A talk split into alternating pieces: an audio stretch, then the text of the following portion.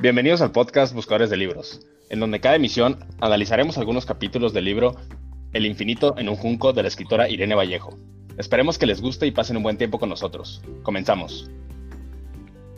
Buenos días, soy Carla Robles y él es mi compañero Santiago. Hola Carla y bienvenidos a todos. Cuéntanos, Santi, ¿qué tenemos preparado el día de hoy para nuestros escuchas?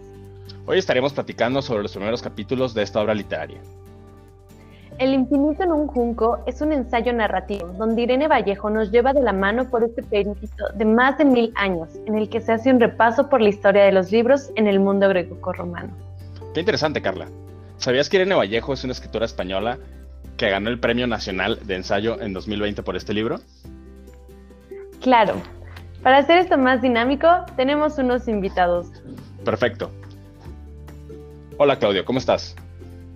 Hola Sandy, hola Carla, agradecido con la invitación. Pues te comento que para mí el libro me enganchó desde el prólogo, es una lectura bastante fluida y dinámica. Eh, nos lleva a imaginarnos los tiempos de incertidumbre que se vivían y la brutalidad con la que se convivía, comenzando con la historia precisamente de los buscadores de libros, a los que se les otorgaba considerables cantidades de dinero para ir en busca de ellos, para la biblioteca del rey egipcio. Esto nos demuestra la relevancia que tenían los libros en esta época, ya que en cualquier momento podrían ser atacados por mercenarios en el camino. Estoy de acuerdo contigo, Claudio. A mí algo que me parece fascinante de la estructura de este libro es el inicio, ya que empieza con un falso común. Al lector nos remonta a la época de la leyenda de Alejandría, donde la mujer del mercader está esperando a su esposo. Consiguiente, este inicio empieza a introducirnos a la verdadera historia de este conocer la historia de Alejandro Magno, la leyenda de la Alejandría y, como comentaste, de los buscadores de libros. Hola, muchas gracias por la invitación. Quiero confesar que el libro me parece realmente interesante y con narraciones que sin duda atrapan al lector. Totalmente de acuerdo con Carla. Igual, el prólogo engancha al lector por la fascinante narración, además de que me parece increíble la manera de engrandecer a los libros. Y esto se da eh, pues cuando se habla de que se consideraban como grandes tesoros para los reyes y se hacía todo por conseguirlos, incluso como ya lo mencionaron, pues arriesgar la vida. Considero que esto suma a la importancia y atención que cada persona o, le otorgamos a los libros, ¿no?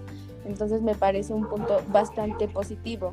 Y la forma en cómo estos se encuentran por encima de otros medios, en los que también se cuentan historias, nos muestran perfectamente que un libro puede ser inmortal, vaya. A pesar del tiempo transcurrido o la época en la que te encuentres, puedes tomar un libro y leerlo sin mayor problema.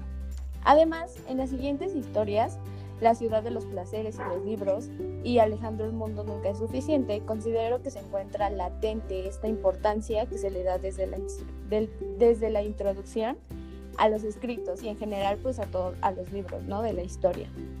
En el primero, en la ciudad de los placeres y los libros, los muestran como algo único y de valor incomparable al considerarlos como mejor obsequio, eh, más, más eh, que las joyas.